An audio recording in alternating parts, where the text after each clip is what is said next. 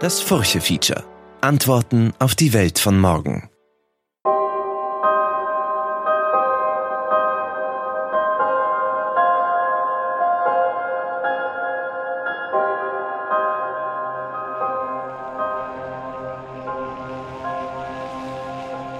Ich bin Manuela Tomic. Willkommen zu unserer Bonusfolge zum Thema Kreativität.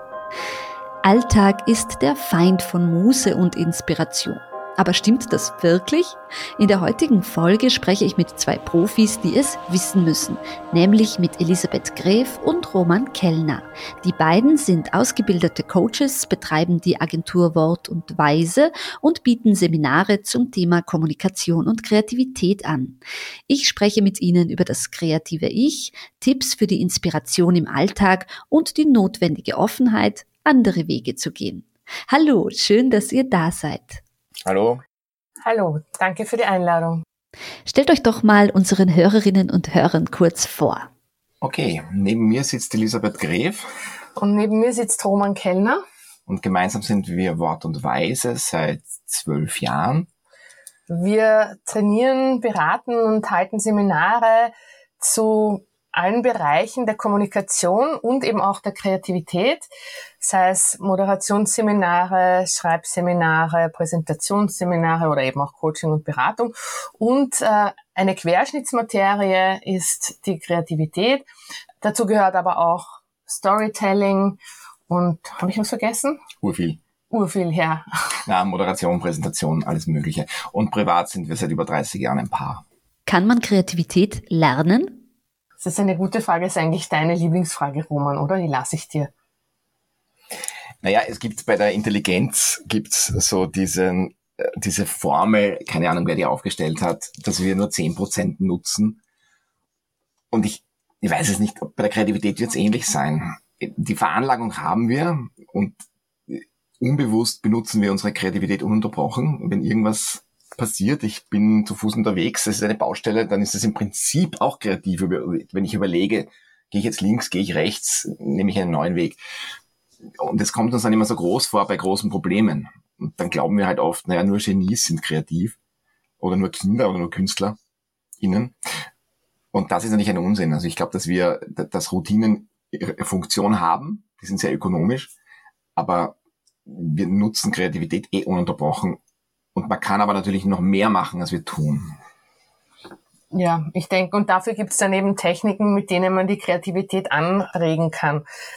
Es ist vielleicht so, dass ja der Kreativitätsbegriff eben sehr oft Künstlerinnen und Künstlern und Genies vorbehalten sind, weil sie vielleicht ihr Leben jenseits der Routine ausrichten.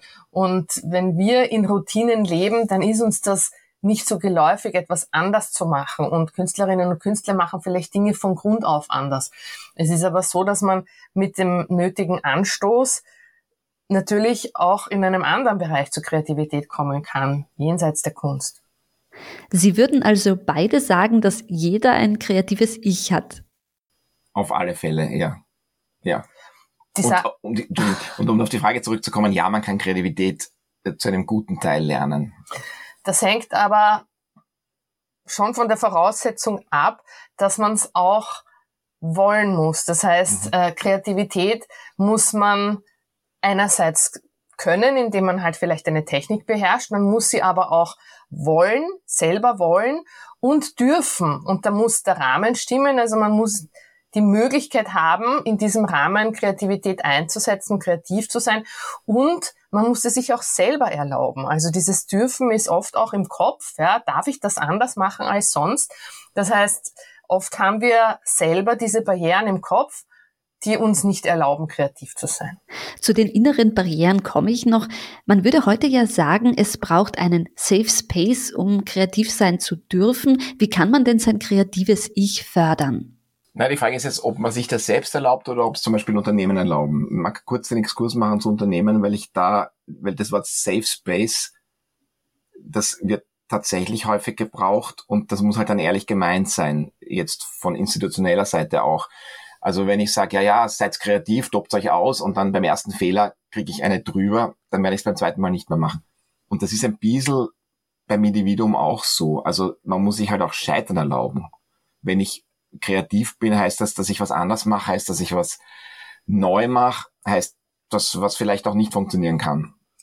Und heißt doch, dass ich nicht unbedingt einen konventionellen Weg gehe. Also wir haben äh, letzten Monat eine Fotografin kennengelernt, die, ich glaube, in den 80er Jahren, 1980er Jahren David Bowie fotografiert hat und diese Fotos nicht verwendet hat. Ja? Also ihr künstlerisches Ich hat die für sich behalten und auch nach seinem Tod hat sie sie nicht sofort publiziert und es ist nicht das, was man erwarten würde. Das heißt, ein, ein, kreativer Mensch geht vielleicht nicht den erwartbaren Weg. Und sie hat dann einfach ein paar Jahre nach seinem Tod irgendwann diese Fotos ausgestellt, zu einem ganz anderen Zeitpunkt, was für sie gepasst hat. Und diese Dinge passen oft nicht in das, in das Schema der Erwartung. Das heißt, es muss die Möglichkeit geben, etwas wirklich ganz anders zu machen und nicht sofort das erwartete Ergebnis zu haben. Das ist vielleicht oft die Schwierigkeit.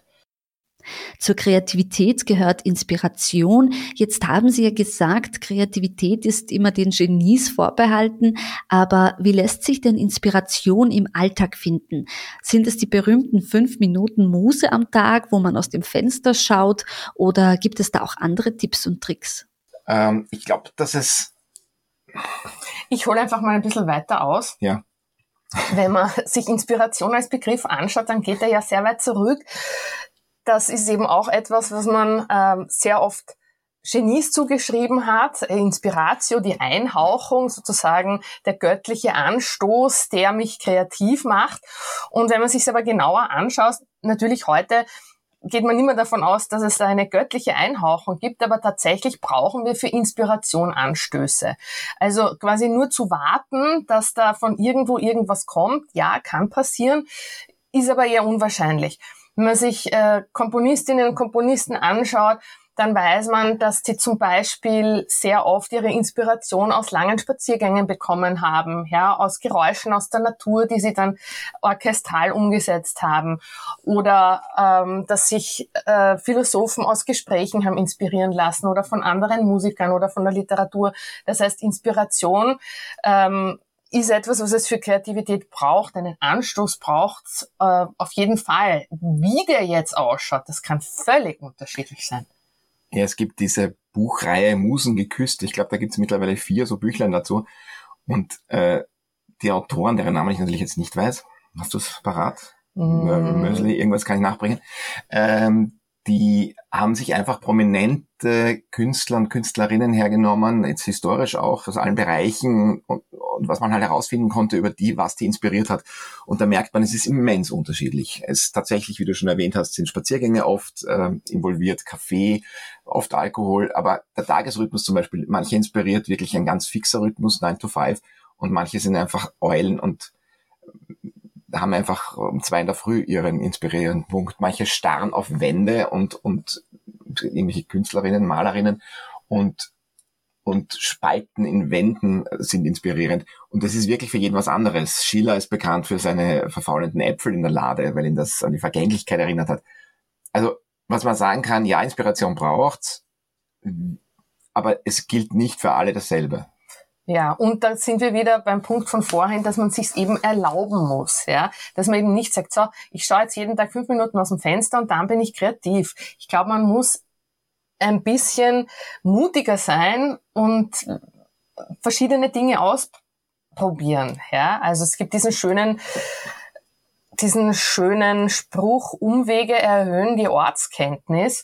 Das heißt, ich muss nicht etwas tun automatisch, um gleich zum Ziel zu kommen. Ich kann mich äh, heute gehe ich einen Umweg und kann nicht sagen, so wo ist jetzt die Inspiration für meine Idee, sondern vielleicht mache ich jeden Tag irgendwo einen Umweg und nach zwei Wochen kommt der Anstoß für etwas oder eben auch nicht, weil der Fehler ist in der Kreativität auch mit dabei. Das heißt, es braucht eine hohe Fehlertoleranz, damit kreativ, äh, damit Kreativität Raum bekommt. Ja, weil wenn, wenn man sagt, so muss es ausschauen, dann hat ja die Kreativität keinen Platz.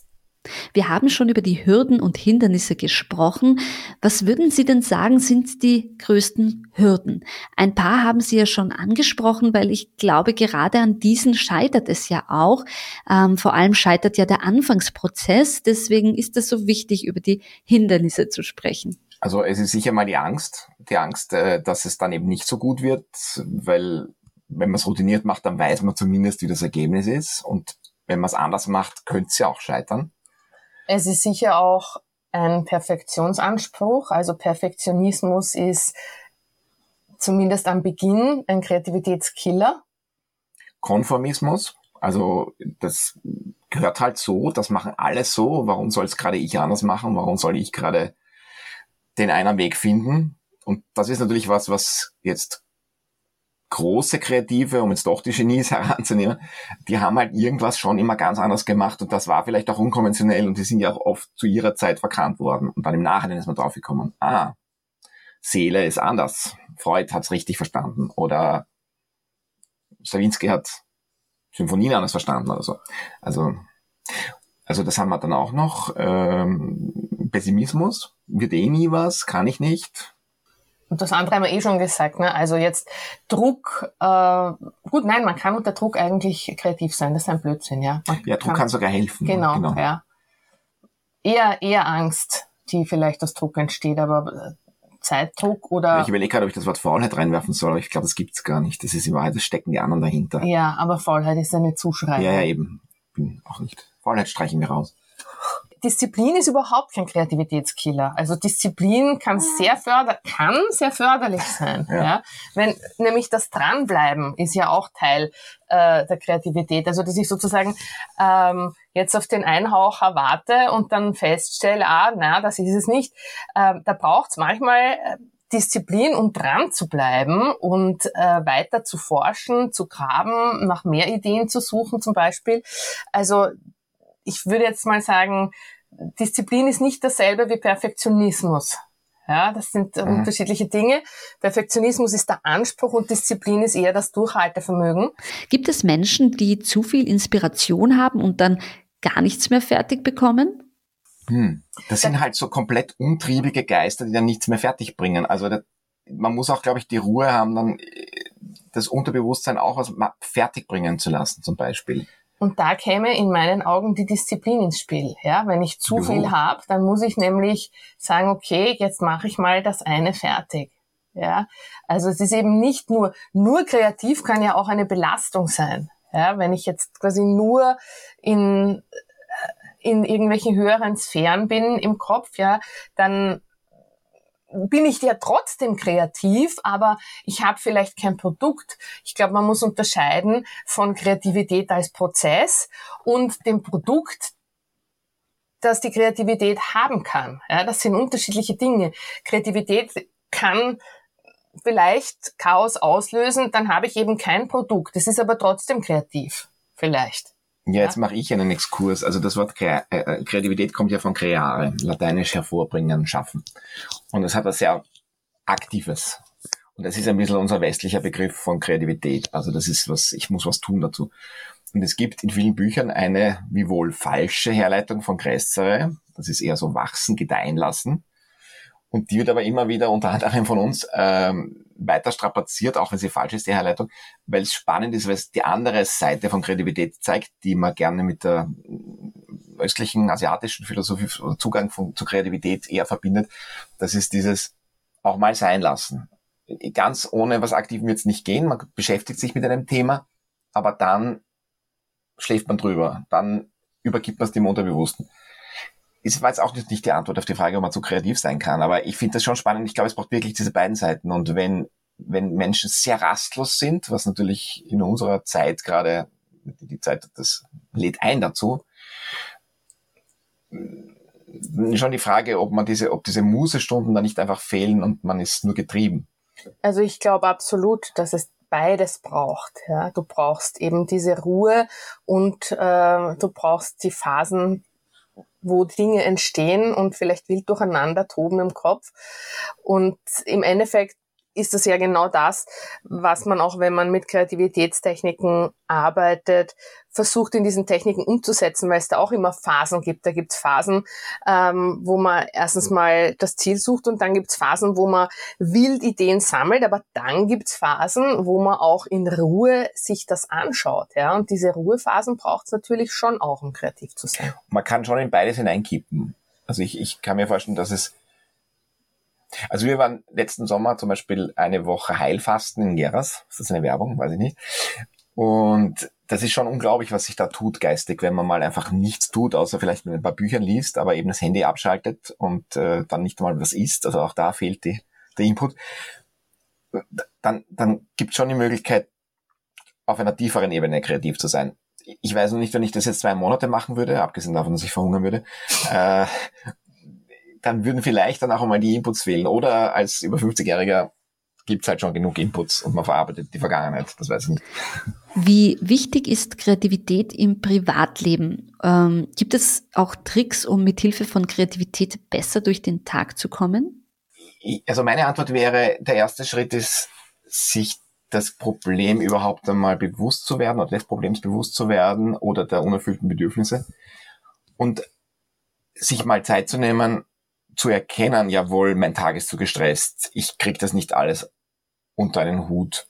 Und dann wahrscheinlich wirklich sich einfach mal kurz hinzusetzen und sich ein Ziel zu setzen. Mein Ziel ist, dass ich durchatmen kann dazwischen. Mein Ziel ist, dass sich's ausgeht, Zeit fürs Kind zu haben und für den Job.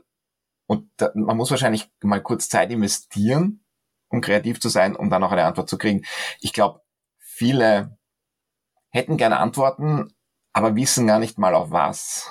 Und dann, ach, wäre ich doch kreativer, dann, dann, dann wäre mein Leben besser oder so. Ich muss diesen Weg gehen, glaube ich, zu erkennen, wo stimmt was nicht und vielleicht auch zu definieren, wie will ich es anders haben.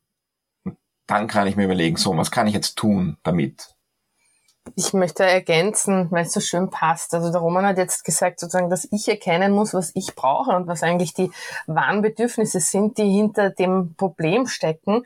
Und gleichzeitig ist natürlich auch die Frage, was in welchem Rahmen ich mich bewege. Also wenn ich jetzt sage, okay, ich habe einen wahnsinnig äh, vollgestopften Tag und ich muss die Kinder dorthin bringen und ich habe einen Termin und ich muss was fertig bringen und äh, dazwischen muss ich äh, einkaufen, einkaufen, putzen, waschen, ich weiß nicht was sonst noch alles und äh, innerhalb dieses Rahmens sag, so, jetzt muss ich kreativ sein, weil ich muss eigentlich noch mehr unterbringen, dann ist das vielleicht nicht die richtige Perspektive.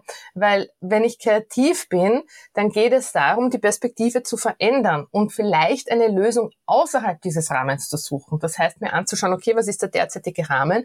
Ähm, wie sieht's denn außerhalb dieses Rahmens aus? Ja, also sehr nicht umsonst heißen viele von diesen äh, Kreativitätstechniken werden unter Out-of-the-Box-Denken gereiht, weil ich eben außerhalb der Box denken muss. Ja, muss das sich alles in einem Tag ausgehen? Muss ich äh, ja, äh, das in einem Tag machen. Ja, aber da sind wir wieder bei dem, was der Roman sagt. Äh, was brauche ich wirklich? Ja, es hängt auch zusammen oder? Würdest du mir widersprechen? Nein, ich habe ganz viele Ergänzungen. Ich weiß gar nicht, wo ich anfangen soll. Also das stimmt natürlich alles.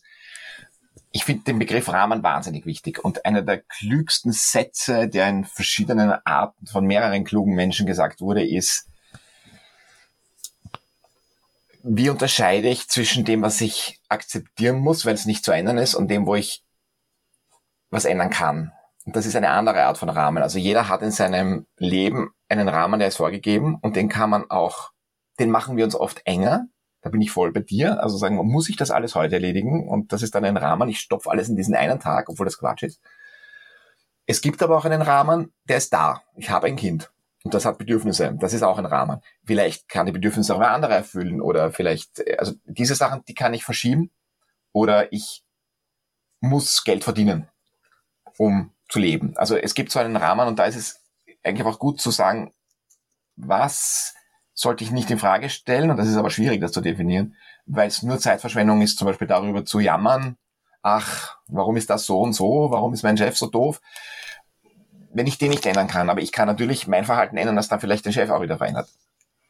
Ja, genau. Da kommen wir zum Begriff des Reframing, der jetzt äh, sagt, okay, kann ich den Rahmen anders betrachten. Ja, also ich kann natürlich sagen, okay, meine Arbeit ist äh, ein grauenhafter 40-Stunden-Job. Ich könnte aber auch sagen, äh, meine Arbeit sichert mir mein Überleben und äh, ich sehe sie dann vielleicht anders, ja. Oder äh, ich denke mir, okay, ich brauche eine Arbeit, um zu überleben, muss es diese sein. Ja? Also es ist eben sozusagen die, die Frage ist eben immer, was ist der gegebene Rahmen und wie kann ich ihn entweder umdefinieren oder wie kann ich mich innerhalb dieses Rahmens bewegen, ja, wie groß ist er und wie kann ich mich bewegen und dort ist die, ist die Kreativität, ja, oft hat der Romanik gerade gesagt, machen wir uns diesen Rahmen enger und äh, glauben, außerhalb gibt's vielleicht nichts. Sie arbeiten ja mit sehr vielen unterschiedlichen Menschen zusammen. Entdecken Sie da auch Unterschiede? Weil ähm, Menschen ja bestimmt anders an diesen ergebnisoffenen Prozess herangehen. Also gibt es da Unterschiede zum Beispiel zwischen jung und alt, zwischen Männern und Frauen? Gibt es unterschiedliche Kreativitätstypen? Das ist ein heißes Pflaster. Magst du antworten? Ich bin sehr gespannt, was du sagst. Ah, also okay. ich würde, nein, ich, Ja, ich bitte. kann gern anfangen. Also ja, in diesen äh, zwölf Jahren haben wir wirklich viele Menschen schon begleitet. Und was ich sicher sagen kann, ist, dass man oft falsch liegt in den Annahmen, die man hat. Also man äh, lernt die Leute kennen und denkt sich, hm, der ist jetzt äh, vielleicht verstockt oder verklemmt oder so. Und dann macht man eine Übung, wo es um, weiß ich nicht, kreatives Storytelling oder so geht und plötzlich sprudelt diese Person. Also ich glaube, dass es sehr schwierig ist, Menschen zu kategorisieren. Oder ich habe mich einfach oft dabei ertappt, dass meine Erwartungen nicht gestimmt haben, ja, sowohl in die eine als auch in die andere Richtung. Was man aber, glaube ich, sehr wohl sagen kann, ist, dass es damit zusammenhängt, ob jemand sich selbst und anderen gegenüber fehlertolerant ist. Also je weniger Fehlertoleranz jemand erlaubt, desto schwieriger ist es für diese Person, sich auf einen ergebnisoffenen Prozess einzulassen. Und im Endeffekt, wenn ich kreativ bin, dann lasse ich mich zumindest in den ersten Schritten auf einen ergebnisoffenen Prozess ein. Und wenn ich keine hohe Fehlertoleranz habe, dann ist das ganz schwierig.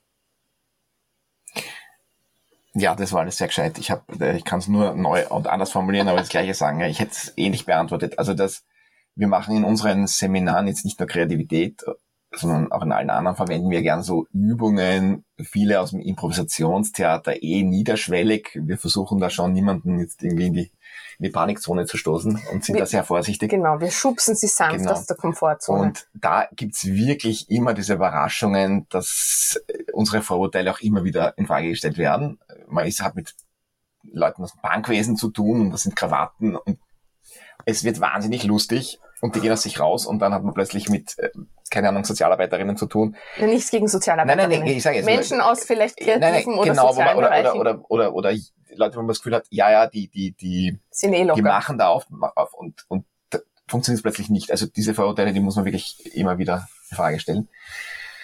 Ähm, das andere ist tatsächlich, also was wir schon feststellen, ist halt, dass Institutionen Enge schaffen manchmal. Und da ist es dann schon wieder so, wenn, es ist wirklich Stereotyp, aber ich nehme halt, dass eine Bank einen engeren Rahmen vorgibt, oft, dass da mehr Ängste sind, was falsch zu machen trotzdem. Und genau, vielleicht könnte man die Antwort da finden. In der Regel, wenn ein Team uns überrascht, ist die Teamleitung cool und lässt sehr viel zu. Also es ist schon, hat sehr viel damit zu tun, wie viel die dürfen, wie die ausgewählt werden, auch die Zusammensetzung. Und wenn da ein bisschen auch nur Angst ist oder so, dann wird es schwierig.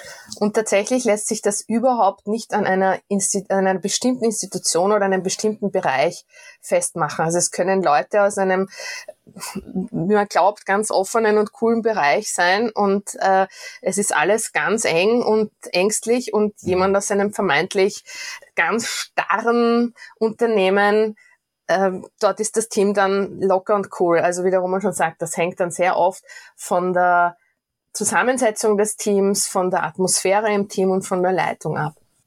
Gibt es in der heutigen Gesellschaft gar einen Druck zur Kreativität? Also müssen heute alle kreativ sein? Wird Kreativität missbräuchlich verwendet für fixe Lösungen, für fixe Prozesse? Es sind viele, in Wirklichkeit sind das ja viele Fragen Ja. in einer. Und ich lasse jetzt mal die Frage mit dem Individu- Individualitätsdruck draußen, die lasse ich dir über, Roman. Super. Mm, Ich gehe vielleicht kurz auf die Frage, die letzte, die jetzt bei mir hängen geblieben ist, in Bezug auf die Politik ein.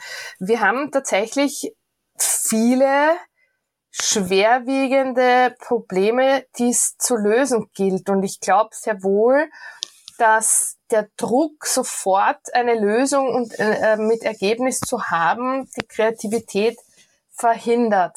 Und das trifft auf ganz viele Bereiche zu. Wenn wir ähm, ein Problem lösen wollen, dann ist es sehr oft hilfreich, ganz viele Perspektiven einzubeziehen, nämlich vorher, um das Problem gut zu beleuchten. Das heißt, wir kennen das ja äh, aus der Kommunikation, wo man sagt, okay, es gibt ein 360-Grad-Feedback, da wird eine Führungskraft von allen Seiten quasi erhält sie Feedback auf ihr Tun. Äh, und da werden auch alle Perspektiven mit einbezogen, weil dann der Erkenntniswert höher ist.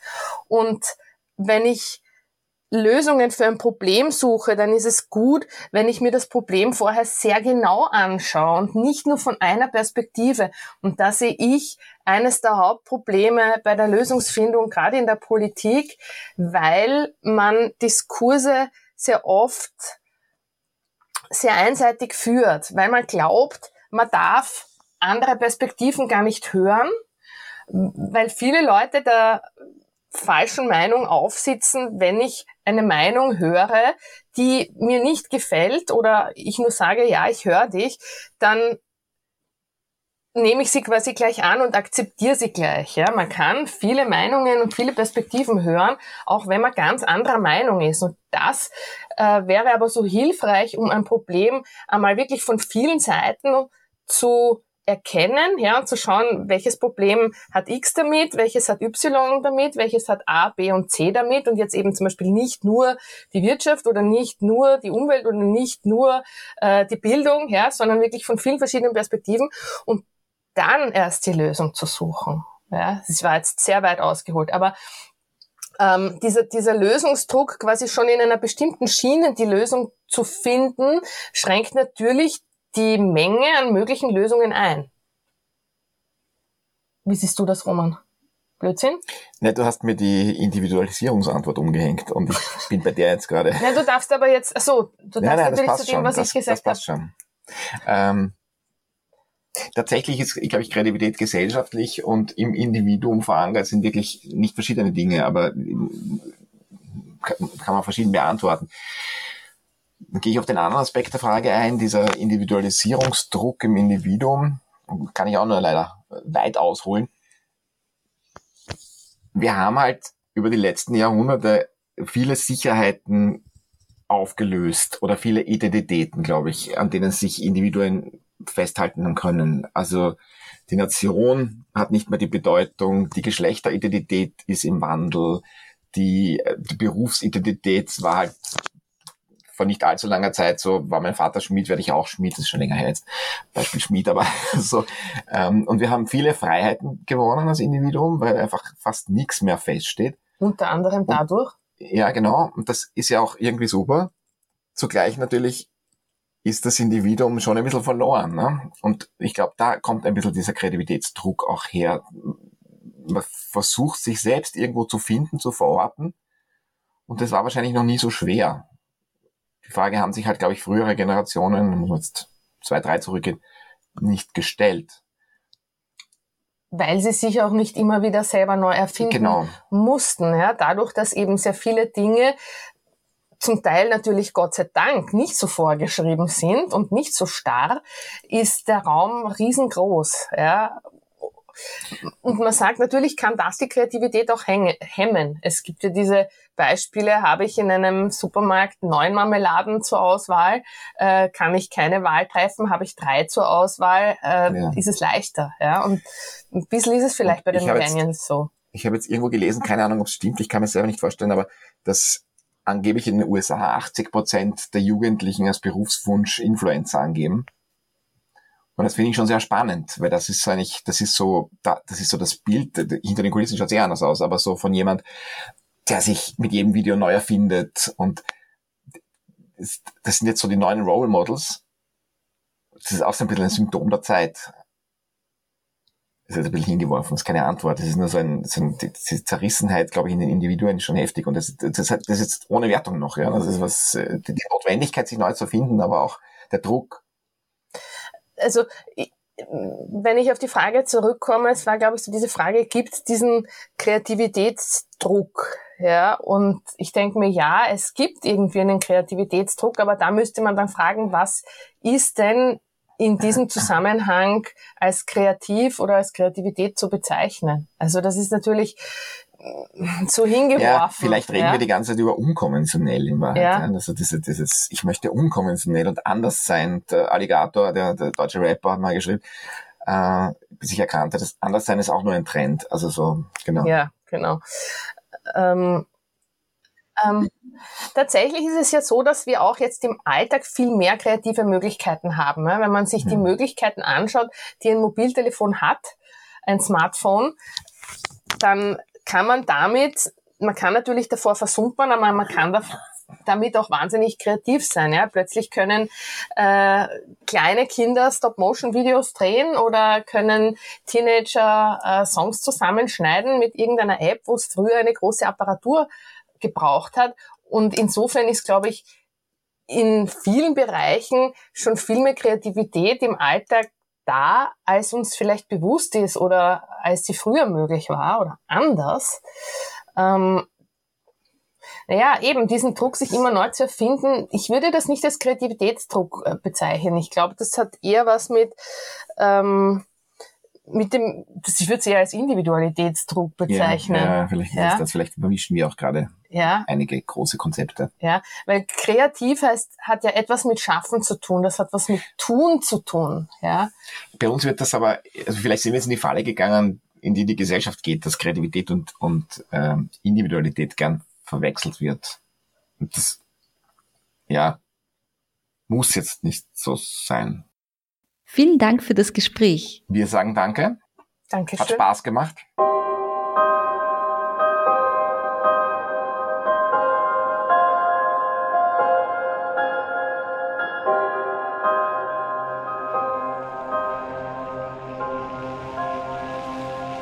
Wie lautet Ihr Kreativitätsbegriff? Wo holen Sie sich Inspiration, liebe Hörerinnen und Hörer? Schreiben Sie mir unter manuela.tomic.furche.at. Das war die Bonusfolge unseres Furche-Features zum Thema Kreativität. Weitere werden folgen. Möchten Sie mit mir tiefer in das Thema eintauchen? Dann können Sie alle Folgen zum Thema Kreativität und Inspiration unter furche.at slash Chancen nachhören. Ebenso finden Sie alle Furche Feature Folgen auch auf Spotify, auf Apple Podcasts und überall sonst, wo es Podcasts gibt. Folgen Sie dem Furche Feature auf diesen Plattformen gerne, damit Sie keine Folge verpassen und hinterlassen Sie uns gern eine gute Bewertung. Möchten Sie die Furche abonnieren? Unter furche.at slash abo können Sie das tun. Ich bin Manuela Tomic und bedanke mich fürs Zuhören. Bis zum nächsten Mal.